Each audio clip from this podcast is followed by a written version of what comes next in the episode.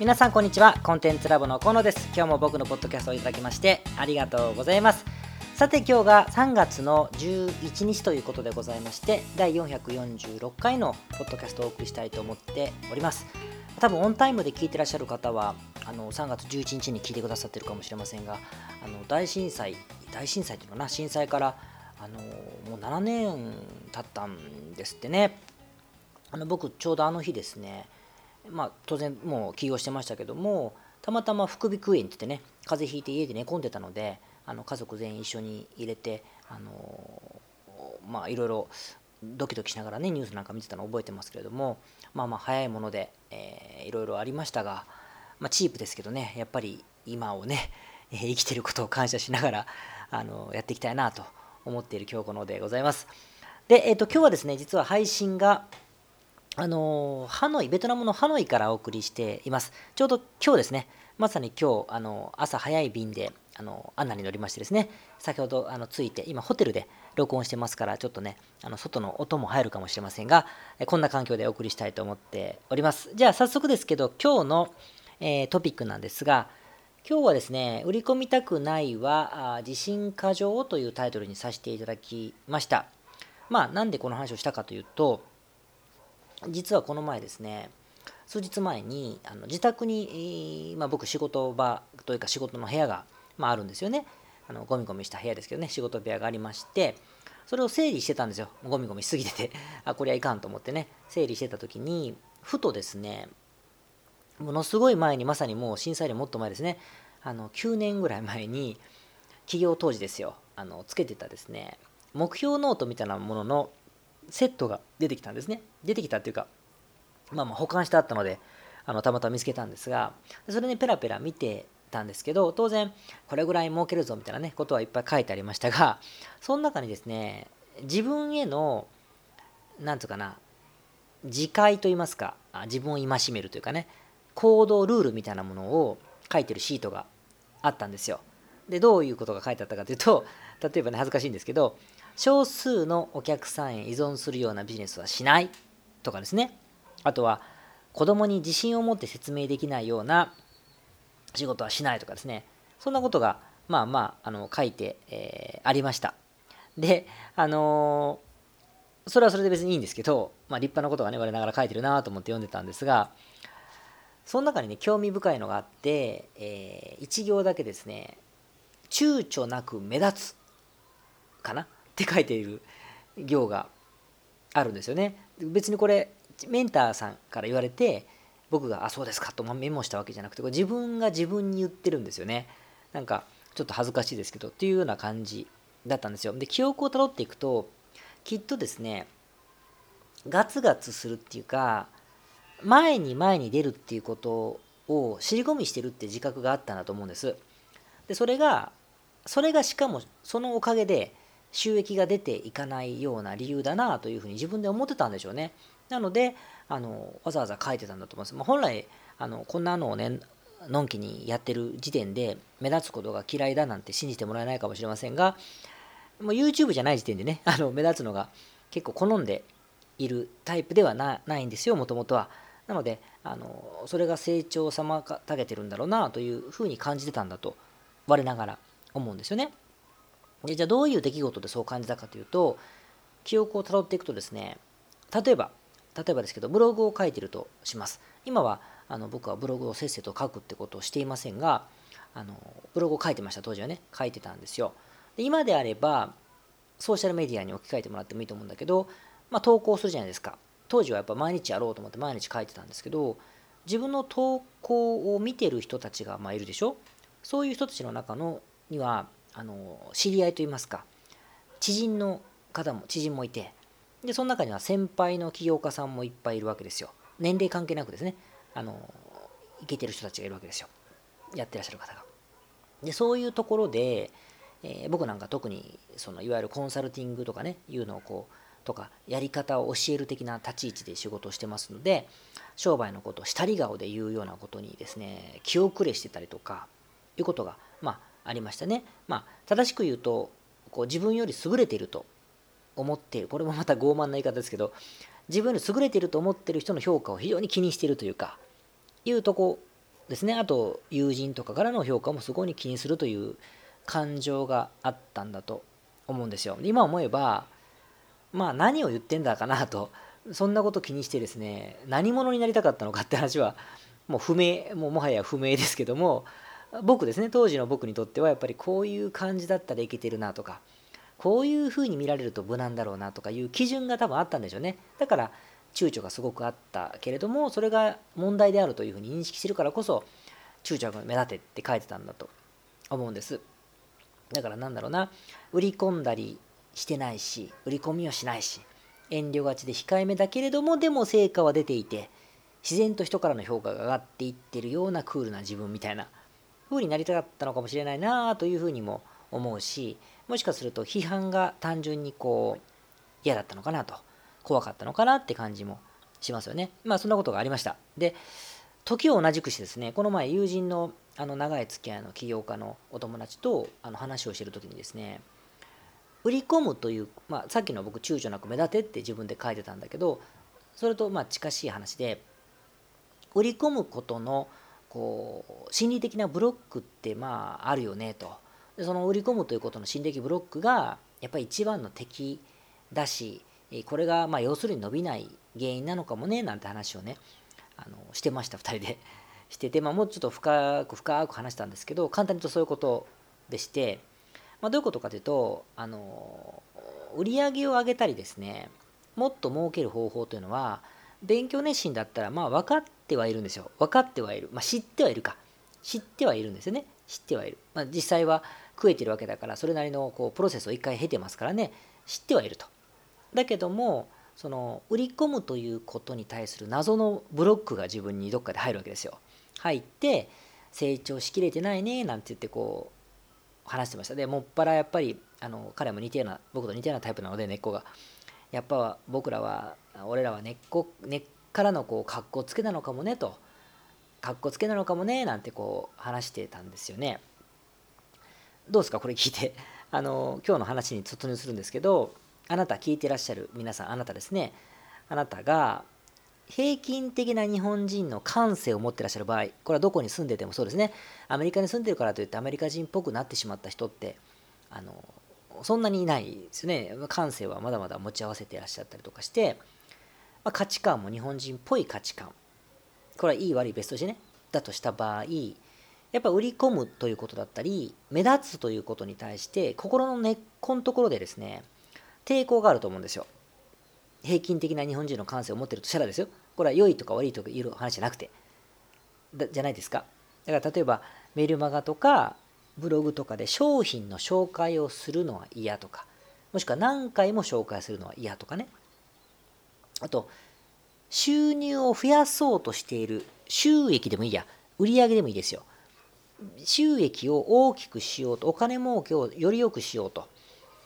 金の亡者って意味じゃなくね収益をただただ大きくしようとしているというのを悟られたくないと。ね、一般的にはビジネスする限り収益を大きくしようとするのがあの常だと思うんだけどもそれを悟られたくないみたいなねことをですね思ってません？思いません？まビジネスコンサルタントとかね僕みたいな職業だったらまた少し違う立ち位置なので感情が違うかもしれないけどそんな風に思ってるってありませんかね。でもあのー、さっきのね心のブロックって話があったんだけど売り込みが嫌だなというふうにとかねことさら言うっていうことはですよ。売り込みが嫌って、まあ、それは嫌でしょうよ。嫌でだろうけども売り込みが嫌と売り込みっていうのも定義がいっぱいあるのでちょっとセールスとマーケティングが違うみたいな話はちょっとしたいんですけど長くなるからやめときますが売り込みが嫌というってことは多分心の中にダブルバインドが起こってる証拠だと思うんですよ僕は過去の僕もそうでしたけど思うんです。ダブルバインドってことはその A と B という相反する考え方が共存しているのでこう心がショートするというか心っていうか頭がショートするっていうかね。っていう状況だと思っていてだから本当に売り込みたい売り込みたくないと思っている人で収益は後からついていくから全然気にしてないよっていう人だとしたらこういう悩みを悩みをもともと持たないんですよ。売り込みたくないなんて言葉がそもそも出ない。至って自然に日常の活動を粛々と感情のままにしてらっしゃるんだろうなと思うんですよね。まあ得てしてそういう場合って事業はあのあまり大きくなっていかない場合が多いんだけれどもでもコメントをしまそんなコメントが出てこないとか売り込むの僕嫌なんだよねとわざわざ言ったりしないと。いうとこがあってでも悩みを持つってことは収益を上げたいと。過剰な収益って意味じゃないですよ。あの順次上げていくって意味でね。収益を上げたいと。そのためには何かがまだまだ必要なんだと思っているんだけどもでもでもな売り込むのって私のキャラが崩れちゃうなとかね。今のお客様にどう思われてしまうんだろうか嫌われてしまうんじゃないかとかっていうふうなこれもまさに2つの価値観がこうと欲求欲求っていうかねが混ざってる状況じゃないですか。僕がそうだったんでそういうのないですかね。どうですか？あれ？皆さん今時で結構クールですか？あの収益を上げたいなんて僕は思ってないと。もしくは後からついてくるからそんなみっともないことするんだったら今でもいいとかね。わかんないけども。バダルバインドなんか起こってないと。言うんだったらまあ非常に あのクールだと思うのであの失礼しましたって話なんだけどでもドキッと。ちょっとでもんと俺かな？みたいな。私かなと思った人だけででもちょっと聞いてほしいんですけどあの、こうくるくるくるくる僕もこのダブルバインドをうろちょろしてきたんですけれども意外なところが解決策だなと思っていてこれそもそも論なんですけどまあねあの周りの人っていうかお客様見込み客でも見込み客じゃない人でも何でもいいんだけどみんなですね僕らのことあなたのこと僕らのことなんて大して気にしてないんですよそもそも。気にしてない。あの僕の友達がもうただの傲慢だよね。あじゃあ自由意識過剰だよね。って面白いコメントをしてましたけどね。あそうだね。とやっぱ僕も思うんですよね。僕らのことは誰も大して気にしてないですよ。気にかけてはくれるかもしれないけど気にしてないですね。気にしてない。つまるところその他人は騙せても自分は騙せないよとかね。お天道様見てますよみたいな風なもう詐欺的なですね非常に悪どいことをしているということじゃないじゃないですか。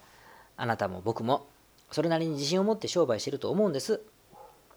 ですよね皆さん。あなたも。であるならばあの他人から自分がどう見られるかということだけを極度に気にしてるわけですよね。他人から自分がどう見られるかってことだけを気にしてるんです。自分が自分をどう見るかってことじゃないんですよね。でまたあの逆の言い方をするとあなたが僕らが他人を極度に気にしてるかですね。相手のことを極度に気にしてるか。ってことになるわけでで簡単な話あの相手の方というのは僕らのことをあんまり気にしていないのであなたのことも気にしていないのでだからメルマガ例えばですよあの毎日届きましたと。毎日毎日メルマガが来て2日に1回ぐらいは何かのセールスのオファーだとしましょうか別に変な詐欺的商品の売り込みっていう意味じゃないですよ。まともなオファーだとしましょうか。だとき時に来てもですね、あまり気にしてないんですよ。あの、だからといって、ちょっと待って、あのメールを出しても売れないという話をしてるわけじゃなくて、興味を持つ人は反応するし、興味がない人は気にしてないということなんです。わかりますかね？興味を持つ人は反応するし、よりえー、そこで心が動いたら購入するし申し込むだろうけど興味がない人は気にしないんですね。興味がない人気にしないスルースルーですよ。スルーだから興味がない人はその来たことに対して評価をするんじゃないんですね。評価をするほどみんな暇じゃなくて気にしてないんですよ。気にしてない。いやいや違うとこのお前は私はメルマガが来た時にすごいうざいぞ私だは少なくても評価してるぞという人がいるでしょうよと。思うんです。なんだけど、それはね、きっとね、えー、反論されそうですけどね、他人を気にしすぎなんですよね。もしくは、その、なんだろうな、解除すればいいじゃないですか、そうやったらね、最初から多分、その、メルマガが来ることが鬱陶しいんじゃなくて、その人が鬱陶しいんでしょ、もしくはその店が。だから、それは解除すればいい。興味がもともとないのにメルマガを取ってるのが問題だという話にきっとなるし、そんなに気になるんだったら、ジャブジャブメルマガ読まなかったりって話になるじゃないですか。ですよね。ってなってい、えー、くわけですよ。で、一方でさっきメルマガ出したら売れないって意味じゃないよってことなんだけど、商品っていうかサービスとか商品っていうのは知らせないと売れないし、知らせなければ売れないし、必要があると感じてもらわないと売れないし、メリットが約束してあげないとやっぱり売れないわけですね。だからそうしないと逆にあの価値が提供できないわけですよ。なんか伝わりますかねこれね。提供できないと。やるしかない。売るためにやるしかないわけですね。であのセールスをする必要はやっぱりあんまりなくてどんどんどんどんノックをしてですね訪問販売みたいなセールスをするわけじゃないので興味がある人だけが反応するし欲しい人だけが買うという話であってそうじゃない人覚えてないんですね。覚えていないと。そこにですね買わなかった人が買わなかった人がわざわざ我々を評価するということってあんまないんですよね。まあまああれはいらなかったねとか私にとって必要なかったという判断は判断はしていても評価まではしてくれてないと思う。買った人は評価してますけどねもちろん。でこれが多分起こっている出来事起こっている出来事と同じ意味か、まあ、起こっていることなんですよ。それの本質だとすればややこしいそのなんか売り込みたくないとかなんか目立ちたくないみたいな悩みって大部分が減りませんかね。でもしこれでも懸念が消えないんだとしたらもちろんいろんなブロックがあるのであの僕も人のコンサルティングをしている時にそれをいきなりそんなの誤解だぜなんて言ってあの今日一日で改善しろなんていう話をすることはないですね。ないけれどもでももしそれが消えないんだとしたら、やっぱ実は実はですねやっぱマーケティングをせずに引き寄せたわけでも何でもない目の前にいる知人とか友人をそのままお客さんとして換金しようとしているということなんだろうとなりませんかね。だって興味がある人は買うし興味がない人は買わないんだよって話をしてるだけなのにそれでも人の目が気になるってことはお客様として対象としてる人たちはマーケティングで引き寄せた人じゃなくてただただただ目の前にいる知人とか友人みたいなものそれはソーシャルメディアかもしれないし何かわからないけどこういう方々を換金しようとしているという話になりませんかね。だから昔卒業アルバムを見てて片見て片っ端からね電話かけてくる古い古い同級生とかいませんでした？あの、まるまる、まるまる、まるまるウェイのね、お誘いだったりとかね、してですね、まあもちろんそれが悪いっていう意味じゃなくて、片っ端から監禁していくっていう行為のことを今、あの、言ってるんですけど、みたいなことで、逆に言うと、その知人の中でもお金がある人とない人、購買力がある人とない人を潜在的に自分が無意識に区別してるとしたら余計監禁先として対象としてることになるじゃないですか。それの方が意外とそのそれの方が恥ずかしくないですかと思ったりもする価値観もあると思うんですよね。だって友達と思って飼われていた豚がですね最後は食べられちゃうっていうケースと自由に大海原を泳いでいるクジラがですね漁でたまたま運がなくて捕まってねあの捕鯨調査という名目で食べられたりとかってことがあると思うんだけどもまあこれって思想的な対立なのでどちらがどうっていう話はもう今しませんけどもねキリスト教だったら豚とか牛は神様があの食事をするために与えてくださった動物であると言ってみたりね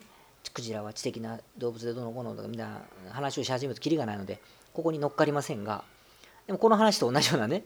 対立軸になるじゃないですか。なりますよね。でもいや違うと。それは分かったと。だけど収益を拡大するマーケティングということで言えばねソーシャルメディアを使って自分自身のファンが共感者が作ればみんなでその商品を買うとかねいう話になるじゃないかと。いう意見もあるでしょう。その通りですね。今の時代はそういう人もいっぱいいるけれどもでもねあのよく分かってらっしゃる方もう自分が発信してる人はもうこれは共感いただけると思うけれどもそれってやっぱ自分というものを自分というものを正しく主張し売り込んできている人だからこそできていることなんですよ。もう自然にですよ。私、ただただ楽しく絵を描いてただけですからみたいな人がいたとしても、それはきっとそうじゃなくて、やっぱ主張して売り込んでるって行為になってるからこそできることだから、やっぱり、あの主張し続けてるわけですよね、自分を。だから、限定20セット4月1日までですとかね、えー、いう話をオファーする代わりに、私はこう思います。私はこう思います。私はこんなことしました。これが好きですとかね、いうことをちゃんと主張し続けるわけだから、セールスよりもよっぽど勇気がいりますよ。自分自身を吐き出すわけですからね。だから、だからこそ共感者が出た時にあんなに影響力が持てるって側面があるわけですよ。だから、あの批判もその分多いですよね。あの批判が3だと評価が8の人だごめんなさい7の人だっているし批判が6だけど熱狂的あ批判が9だけど熱狂的1のファンがいる人もいるだろうけれども、まあ、そういう側面があるじゃないですかなので結論らしくものを出してみます僕もこれからのまた10年という企業人生でね言うことが変わるかもしれん、まあ、変わるんだろうと思うけれどもでも今結論らしきものを出してみますとですねやっぱり何も主張せず何も売り込まないまま収益を増加したいというのはやっぱ虫がいいですよ。何も主張せず何も売り込まないというままだと売り込むって別にノックしていらない人の家に押しかけて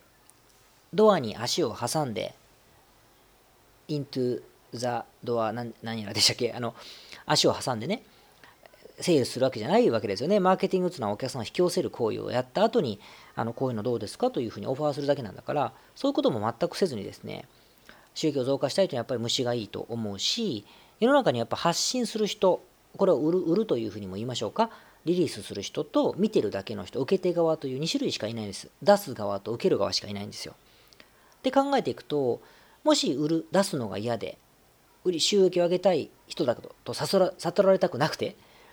で人からの評価を怖がっているとするとやっぱり自分はチャレンジせずに無謀なチャレンジに失敗した人を自分はチャレンジしてないのにそういう人を笑ってるくらいダサいかもしれないじゃないですか。なんでやっぱり人の評価を怖がって今のままで満足するのか勇気を持つと、まあ、ちっちゃいほんとちっちゃい勇気というか理解かな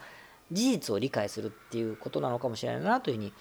思いますね。僕もこの怖さとずっと同居してきたと思うしえー、伸びないという瞬間というのはきっとこれが大きな要因だろうなと思いますね。だから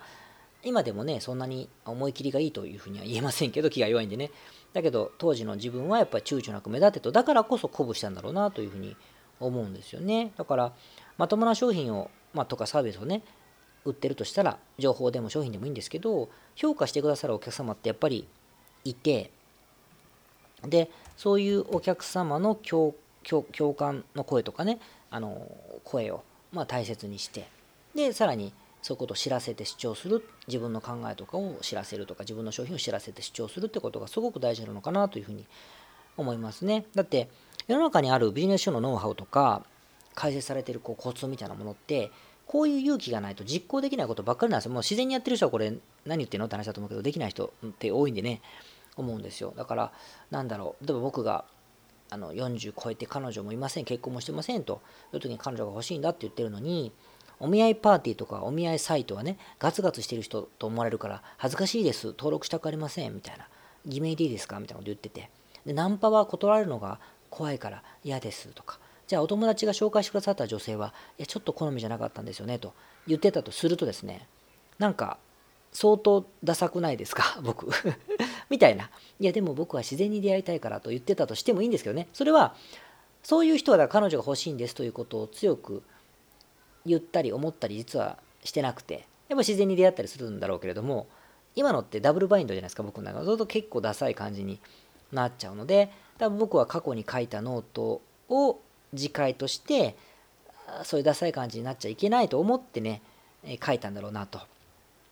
いうお話でした。どうでしょうか？皆さんの共感を生めばまた嬉しいなと思って、え、おります。じゃあまあ今日はこんなところで終わりましょう。あとまあ今ハノイにいますんでね、今日から1週間もいないか、5日間ぐらいあのハノイに滞在したいと思っております。僕まともな 2, 2回来た過去だからここは3回目なんだけど、まともに観光したことないので、ちょっとぐらいね、あの1日ぐらいちょっと行こうかなと今回は思ってますが、まあ、あの主な理由は仕事でございましてですね、あのちょうどクラウドファンディングもこの前お知らせして、あの目標500%以上達成したね、あのオーダースーツ、オンラインのオーダースーツ売ってるあの会社さんいるんですけど、えー、彼とですね、そのクラウドファンディング協力してくださった方に、まあ、ウェブサイトリニューアルして業績がすごく伸びたんですけど、その時にいろいろ仕掛けたわけですよ。そういうことも含めて、プロセスを、インタビューをしながらですね、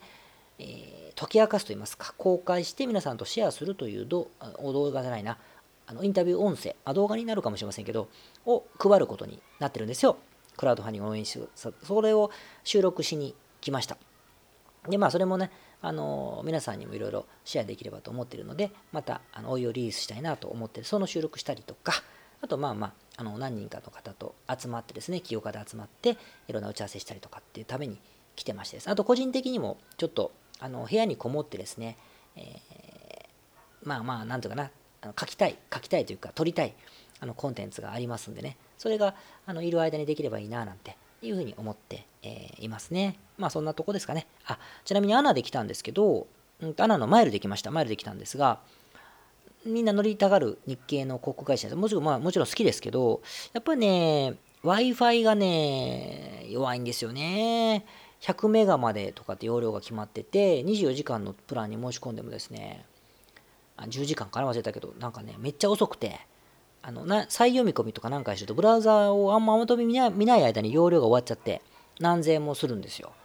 もうそれはもう嫌だなと思ってね。だからやっぱ最近 JAL とかがね、無料になったところがありますが、この辺が先進的に導入した代わりに、機材が古くなっていくのも早いんだなと思って、ちょっとなんとかなるといいなと思って、だからネットだとね、僕、ヨーロッパ行った時にルフトハンザー乗ったんですけど、ルフトハンザーの方がよっぽどちょっぱやでしたね。容量の制限もなかったし、だから機材って意味では、ソフトウェアですね、人の、人の対応って意味ではもちろん今、今だね、最高でございますが、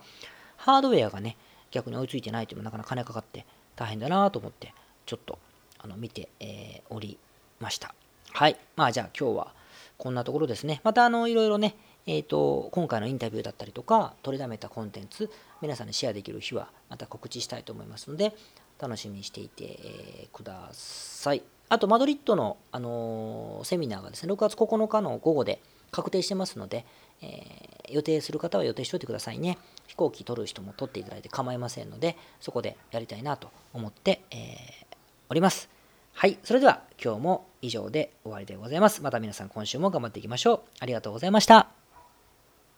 あ、そうそう。ごめんなさい。追加でですね、ポッドキャストのあのー、配信がですね、ちょっと一瞬だけ画像が消えたりとかってトラブルが先々週ありました。あの、実はウェブサイトの方の、SSL というね、ちょっとごめんなさい、セキュリティの強化をした都合上ですね、影響が出ちゃってですね、1日だけちょっとうまく、あの、最新情報が出なかったことがあったので、そこに当たっちゃった方は申し訳ありませんでした。今は、あの、正常に戻ってますので、またご覧になって、えー、ください。また、ポッドキャスト、あの、これも友達に教えてもらったんですが、あの、レビューをね、していただけると、良いレビューをしていただけると、あの、よりたくさんの方に聞いてくださるという話があったので、え僕もそうしたいんです。なので、あの、できできればですね、良い評価してくださる方がいらっしゃれば、あの、レビューの方に書き込んでもらえると、とっても嬉しいなというふうに思って、えー、おります。で、えー、次回お会いしましょう。ありがとうございました。